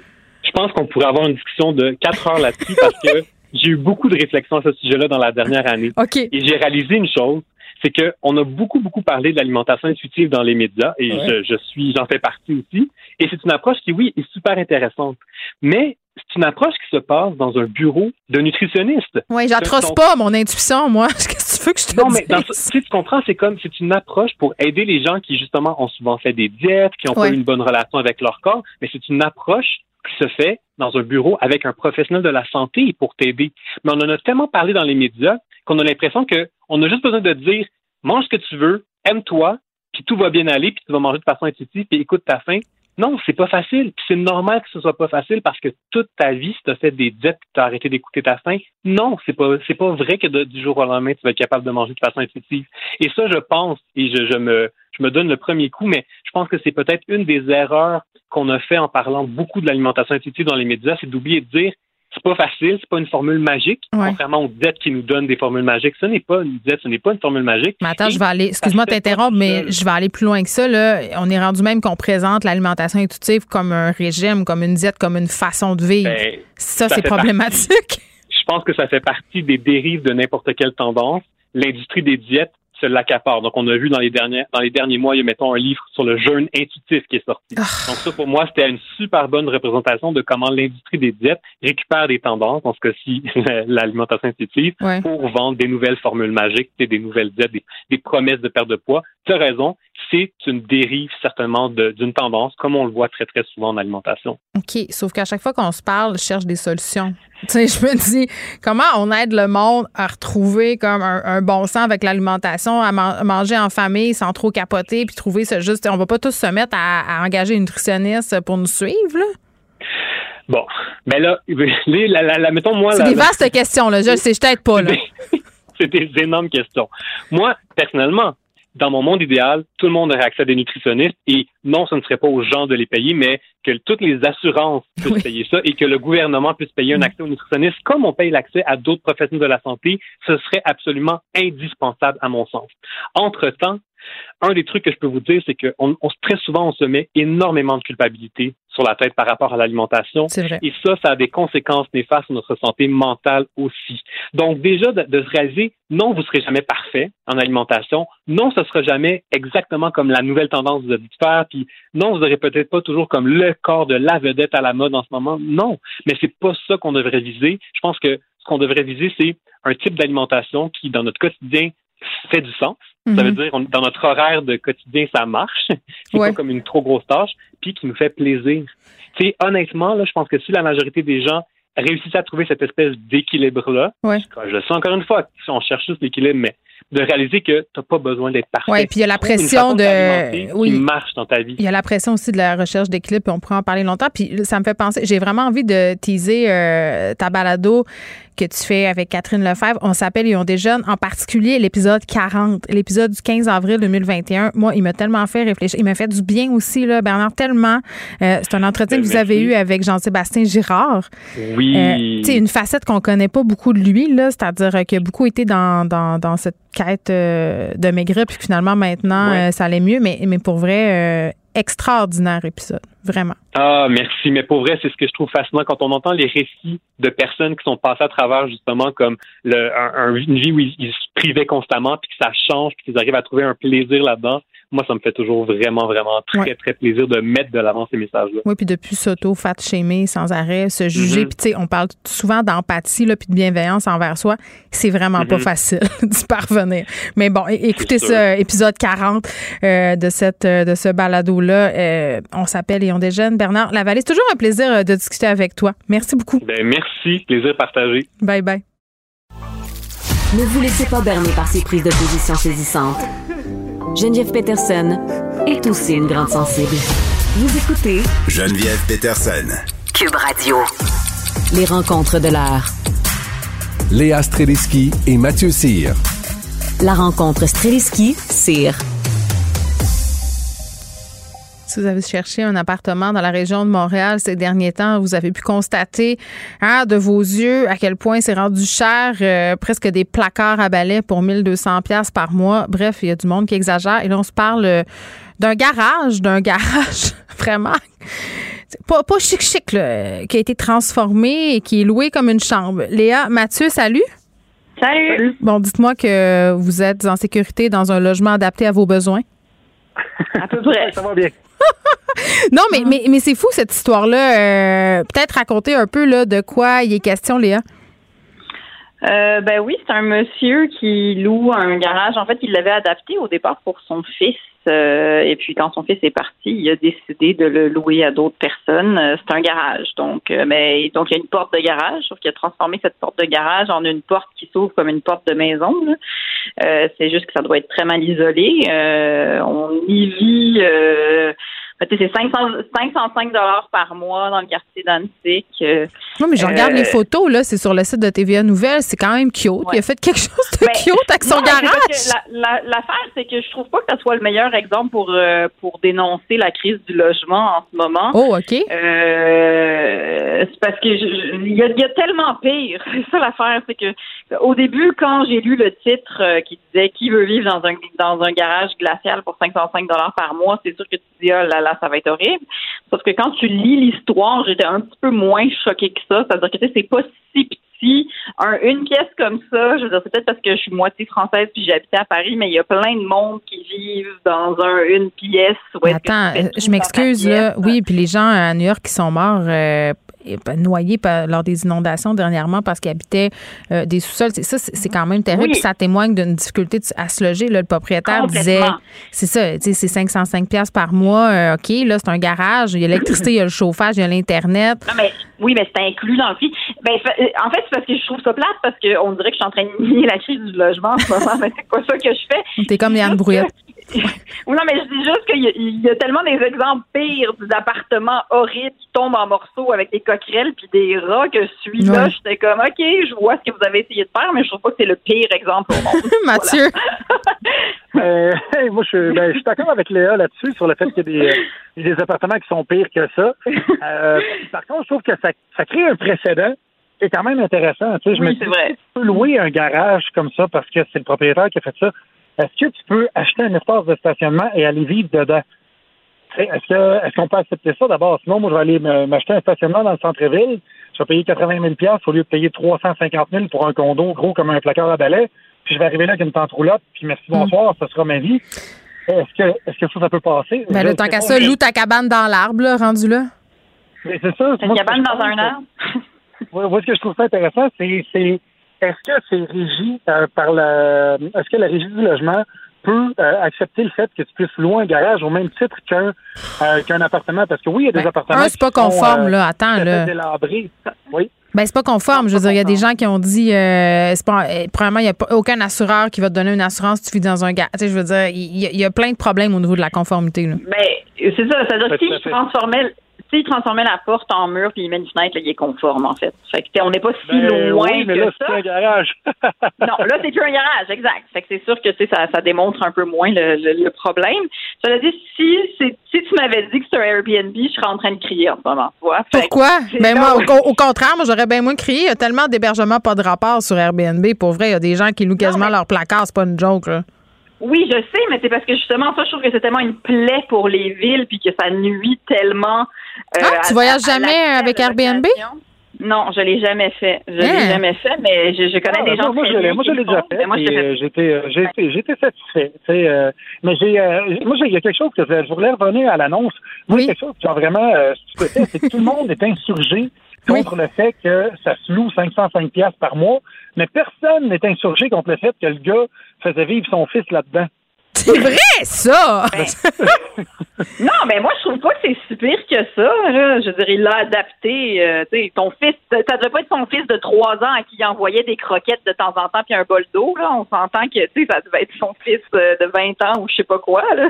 Je veux dire, il- avant qu'il s'en aille, là, tu sais. il- On le sait pas, on le sait pas. Ouais, c'est ça, il s'en va le graduellement. Il était dans le sous-sol, un moment donné, il est rendu dans le garage, un moment donné, il va habiter Ouais. au bord de la rue. Ben, il devait y avoir un message. Je pense que ses parents essayaient de lui faire un message, genre, allez, zoup, zoup, vole de tes propres ailes, s'il te plaît. Bon, moi, ce qui m'a fasciné quand même, c'est les photos qui ont été postées sur Kijiji. Sur l'une d'entre elles, on a les jambes d'une personne sur le lit. Je, veux dire, est-ce que ça vient avec l'appartement? Je, comprends pas. Ouais, il y a ça, puis il y a la table de aussi qui est une boîte à l'envers. Euh, tu sais, ça, ça, tu sais, il faut mettre ça, c'est, c'est juste drôle de voir des photos comme ça. Mais non, mais là- Il prend des photos, puis il tasse pas le rack à linge. Mettons ça, c'est, commun. T'es comme, garde, tasse le rack à linge, là, tu veux louer ton logement. Un Ça minimum d'homestaging et Rocky. Oui, c'est ça. Puis on parle, tu sais, euh, si t'as un rack à linge, c'est du homestaging, écoute, te rendre au dépanneur, c'est un marathon. Fait que. Non, mais OK, je pose une question. C'est quoi le pire appartement que vous avez eu? Oh boy. Vas-y, Léa. Vas-y, Mathieu. Ah, moi, Ah, Léa n'a jamais eu, elle, elle vient d'Outremont. Ah, euh, non, ben, moi, je vais y aller. Moi, j'ai habité, euh, j'ai habité dans Hochelaga Maisonneuve, euh, dans le, dans le, ce qu'on appelle le faubourg à Amlas. Et puis, c'était, euh, c'était, j'avais beaucoup, beaucoup de, de mulots, euh, de coquerelles et de fourmis. C'était l'insectarium chez nous et c'était mes boîtes de céréales. Il fallait que je les inspecte à chaque jour parce que j'avais autant de fourmis que de Cheerios dans mon bol. Fait que fallait vraiment que je trie mes patentes. Puis j'ai habité là pendant à peu près un an. J'étais content parce que ça me coûtait 400 pièces pour un 5,5. Et quand je suis arrivé là, d'ailleurs, la voisine d'en bas m'a dit Hey, veux-tu de la neige? Et moi, je pensais qu'elle parlait de cocaïne. Puis comme j'en consomme pas, je dis Non, je veux pas de neige. Pourquoi? Elle dit Non, mais de la neige, je mets dans tes fenêtres, là. Elle, elle se mettait de la neige de Noël dans ses fenêtres au lieu de mettre des rideaux. Oh my God. Ah, euh, Léa, t'en as-tu une ou t'es pas? Ben, moi, j'ai pas eu tant d'appartements horribles, mais mon premier appartement, j'habitais sur Vigée quand même parce que je voulais vivre dans le Vieux-Montréal, mais j'avais pas les moyens, fait que j'étais juste genre sur Vigée. T'étais sur Euh, l'autoroute. Mais et dans la plus vieille bâtisse qu'il y a à côté du CHUM, si vous pouvez la voir, elle est du 19e siècle, elle est incroyable, mais j'avais j'avais un tout petit appartement là et je Ah. validé au dépanneur parce qu'il y a absolument rien. Moi, mon premier appart euh, à Montréal, c'était sur la rue du Parc. On l'avait loué, trois colocs euh, euh, du Saguenay. On l'avait pas vu, évidemment. C'était bien fait à boire. Dans le temps, là, c'était en 2001, OK? C'était 1200 pièces par mois, OK? C'était très, très cher pour l'époque. Eh, pas vrai. Deux Ben semaines oui. après qu'on soit installé là, c'est un demi-sol, quasiment pas de fenêtre. Dégueulasse, mais on voulait être dans le Myland. Qu'est-ce que tu veux? Euh, la moisissure sort des murs partout. On se rend compte que c'est l'ancien ovarium, euh, que les murs sont pourris. Et là, moi, j'appelle la propriétaire bien déterminée, puis je me dis, mon Dieu, elle ne pourra pas nous laisser dans cet état-là. Euh, le résultat, ça a été il y a un monsieur qui s'est pointé avec un galon de peinture. Il a peinturé par-dessus le moisi. Euh, mais tu vois, mais tu vois, c'est non, mais tu sais, tu vois, c'est pour ça que des exemples comme ça, je veux dire, les gens en ont des, en- tout le monde a des histoires de même, tu sais, fait que le garage, il me paraissait pas si pire. Ben, moi, je trouve ça a l'air. En tout cas, euh, il y a beaucoup d'hommes qui se concentrent, euh, qui se contenteraient de ça comme un comme man cave quand je chicane avec leur femme, puis l'inverse est aussi vrai. OK, euh, est-ce qu'on devrait refiler la facture aux non-vaccinés qui sont hospitalisés à cause de la COVID-19? Ça fait longtemps euh, qu'on a ce débat-là. Mario Dumont, l'année passée, l'avait lancé parce qu'il y a une clause dans l'assurance dans la loi de l'assurance maladie du Québec euh, qui ferait que peut-être ça serait possible là, quand même de le faire. faut que tu dises. Faut que vous parliez. Vous pouvez parler, là. Vas-y, Léa. Mais il faut que tu me faut que tu me donnes le bâton de parole. Vas-y, je te donne le bâton de la parole. Parce qu'on parle en même temps. Euh, ben, on peut pas refiler la facture aux non-vaccinés. On peut pas commencer à penser comme ça. Ça n'a pas de sens parce qu'après, à qui tu refiles la facture? Aux fumeurs, aux obèses morbides, à la madame qui prend du crack pendant sa grossesse. On, peut- on- comme société, là, on- notre contrat, c'est que il y a l'assurance maladie. C'est sûr que si tu te mets à réfléchir comme ça, à comme oui, mais moi, je paye pour la madame qui prend des mauvaises décisions. On peut pas penser comme ça. On s'en sortira pas. Alors, il faut continuer à clamer haut et fort que la vaccination, euh, ça fait pas mal et que c'est pas dangereux et que ça aide la société et que tu es dans une société où tu as des privilèges et tu jouis de ces privilèges-là. Alors, il faut que tu acceptes les responsabilités qui viennent avec. Bon, Mathieu, il chigne en arrière, là. Bon, bon, bon. Non, je ne suis pas d'accord avec Léa. Je trouve que c'est une belle philosophie, mais ça demande d'être un apôtre de l'amour infini, euh, ce que je ne suis pas. Euh, moi, je suis d'accord sur euh, des, des, des, des- le fait que je suis un peu pour le système d'utilisateur-payeur dans ces cas-ci, parce que je trouve qu'on l'applique déjà ailleurs. Tu sais, si tu achètes, si tu fumes des cigarettes, ça coûte pas 12 pièces un paquet de cigarettes là, à produire. Ça coûte 75 cents. Tout le reste, c'est des taxes. Les, les, quand tu vas mettre de l'essence dans ta voiture, c'est à peu près 75% de taxes aussi. On est des utilisateurs payeurs parce que quand tu as une voiture, tu pollues puis tu utilises le système routier, blablabla. Fait qu'il faut que tu payes avec de l'essence. Euh, d'ailleurs, on est souvent dans, le, dans la réprimande pour essayer de, de, faire respecter la loi. Tu sais, si tu vas trop vite, ben, tu as un ticket de vitesse. Si tu parles au cellulaire au volant, ben, tu as une contravention. Ben, je me dis pourquoi est-ce que dans la vaccination, on va dans l'inverse? Pourquoi est-ce qu'on, au lieu de, de, de, de, donner des cadeaux à ceux qui se font vacciner, ben, réprimande financièrement ceux qui ne se font pas faire. Mais on le fait dans une certaine mesure. Là. Les travailleurs de la santé qui ne voudront pas se faire vacciner vont être en congé sans solde. Là. Mais moi, je Ils sont directement dans le système de santé. Ils, sont, ils travaillent avec les malades. Donc, c'est c'est un cas de, de, de, simple logique euh, scientifique. Mais par contre, pour ceux qui ne sont pas vaccinés, moi, je ne ferais pas, je ferais pas le 23 000 quand tu vas à l'hôpital, parce que ça coûte 23 000 par hospitalisation. Par contre, je ferais une taxe de non-vaccination que tous les non-vaccinés paieraient parce que là, présentement, ah ceux qui ne sont pas vaccinés, ben, c'est 90% des hospitalisations. Donc, euh, il devrait y avoir 90% de la facture. J'avais pas ça, euh, ton idée, Mathieu, puis on pourrait servir des taxes pour construire le troisième lien. Tu vois, tout est dans tout. L'utilisateur payeur, je suis pour, mais pas en santé puis en éducation. Je trouve que c'est les deux. C'est trop c'est des choses trop fondamentales. Genre, je, je, vois pas comment on s'en sort si on se fait penser comme ça. Mais je suis pour la vaccination obligatoire, de la dit. Si demain matin, on disait que pour une question de santé publique, tout le monde va devoir se faire vacciner, je, je, serais pour. Même les enfants. Tu vois, Mathieu, même les enfants. Bon, on se relance pas euh, dans ce débat qui n'en est pas un. OK, Léa et Mathieu, je vous enlève le bâton de la parole. À demain. Parfait. À demain. Bye. Geneviève Peterson. Rebelle dans l'âme, elle dénonce l'injustice et revendique le changement. Culture et société. La terre ça te fait mal. Si c'est mal, ça doit être bien. Bientôt la saison finale. Du living room jusqu'au living high. Sur le level. Anaïs Gertin-Lacroix? Bonjour Geneviève. Qu'entends-je? Qu'entends-je? T'entends-je? Vous entendez Hubert Lenoir, son plus récent, euh, sa plus récente chanson, Geneviève. Et là, on va parler de d'Hubert Lenoir aujourd'hui qui a fait une sortie assez particulière, je te dirais, Geneviève, sur les euh, médias sociaux, notamment sur sa page Instagram. Mm-hmm. Un très long texte, soit dit en passant. Puis, ce qui écrit dans la petite légende en bas, c'est il demande en fait aux gens de lire ce texte-là avant la sortie de son nouvel album, album qui sortira deuxième en carrière la semaine prochaine. OK, mais attends, attends, attends, tout de suite une question piège. Tout de suite une question piège. Est-ce que tu t'es rendu à la fin du texte? Je me suis rendue à la fin. Et c'est écrit petit, là, puis oui, c'était long, je, hein? Je me des yeux, là, dans ces moments-là. mais... OK. Mais je me suis rendue à la fin, justement, à la fin, de remercier tous ceux et celles qui se sont rendus jusqu'à la fin. c'est vrai que c'est long quand même. Et c'est écrit euh, sous, forme un peu, c'est d'un journal intime. Donc là, on a une date en 2018. On commence à Québec. Là, il nous parle quand même euh, d'intimidation, et que c'est déjà fait frapper justement dans, dans un restaurant à Québec. Et là, par la suite, pouf, on monte en 2020. On arrive en 2020. Là, il nous raconte justement que depuis l'incident à Québec, c'est vraiment forgé une grosse carapace. Il était dans sa bulle.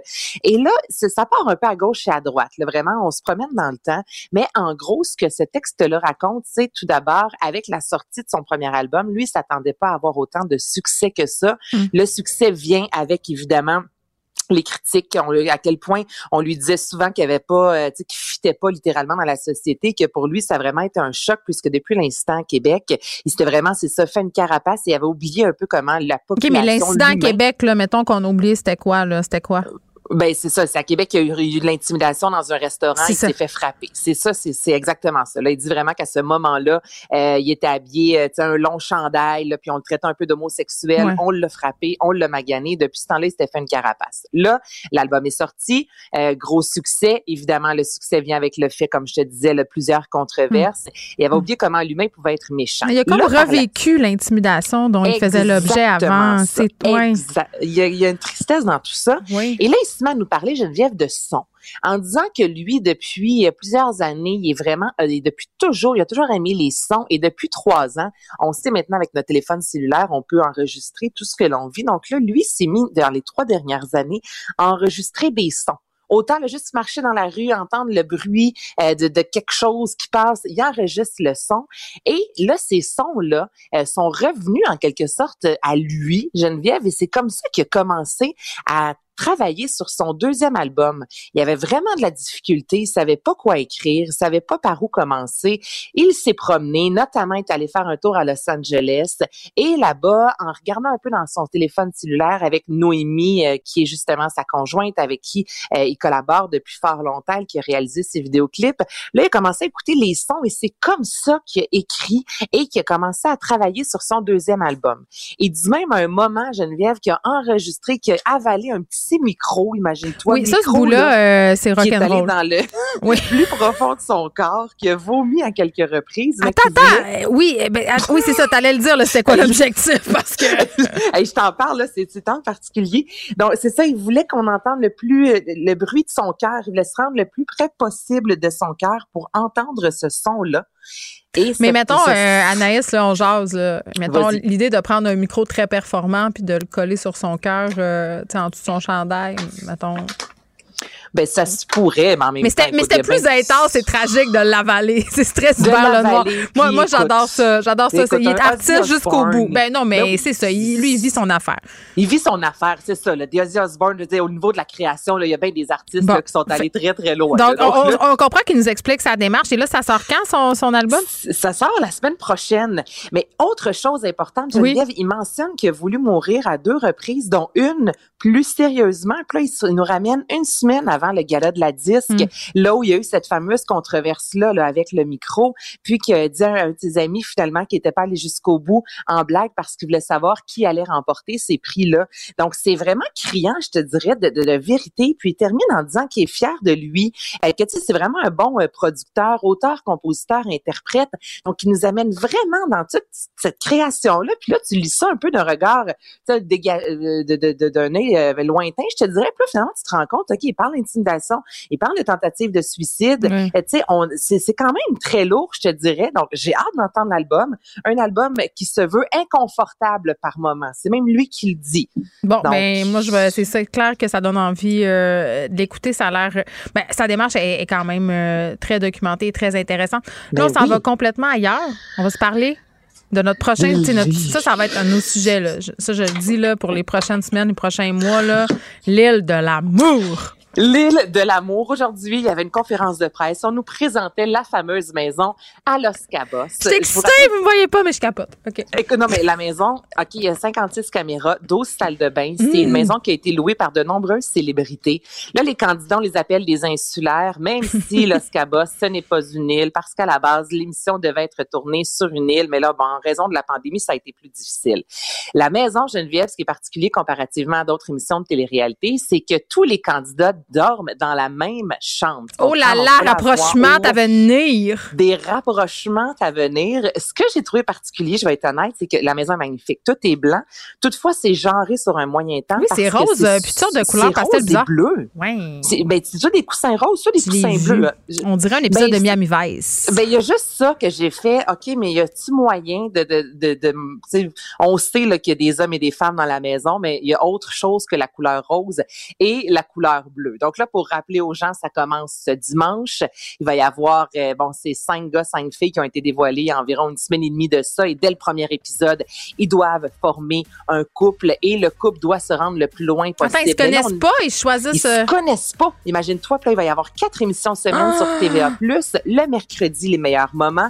Nadé Lyonnais qui anime, Mehdi Moussaïdan qui va faire la narration. Je te le dis, là, on va avoir un automne chargé de potins. oui, parce qu'on peut se hein, c'est ça. Il y a du monde qui arrive, là, qui vient de semer la zizanie, puis là, tu décides si tu vas rester en couple. C'est un, un, format qui a été acheté, c'est une réalité qui est très populaire. Pays, ouais, ça. Au bout, là. Donc, euh, c'est ça, là, je veux dire, on sait, c'est gagnant. J'ai hâte de voir au Québec comment ça sera fait, mais euh, ça promet. non, non, c'est clair. Oui, oui, puis on adore ça, c'est du bonbon, euh, puis c'est même pas un plaisir coupable. Dans mon cas, là, je revendique mon amour de la télé-réalité. C'est dimanche à 21h, ça commence à TVA. Anaïs, merci, on se retrouve demain. Merci à l'équipe de recherche, Achille Moinet, à la mise en onde. Merci à vous, les auditeurs. On se retrouve demain à 13h. Cube Radio.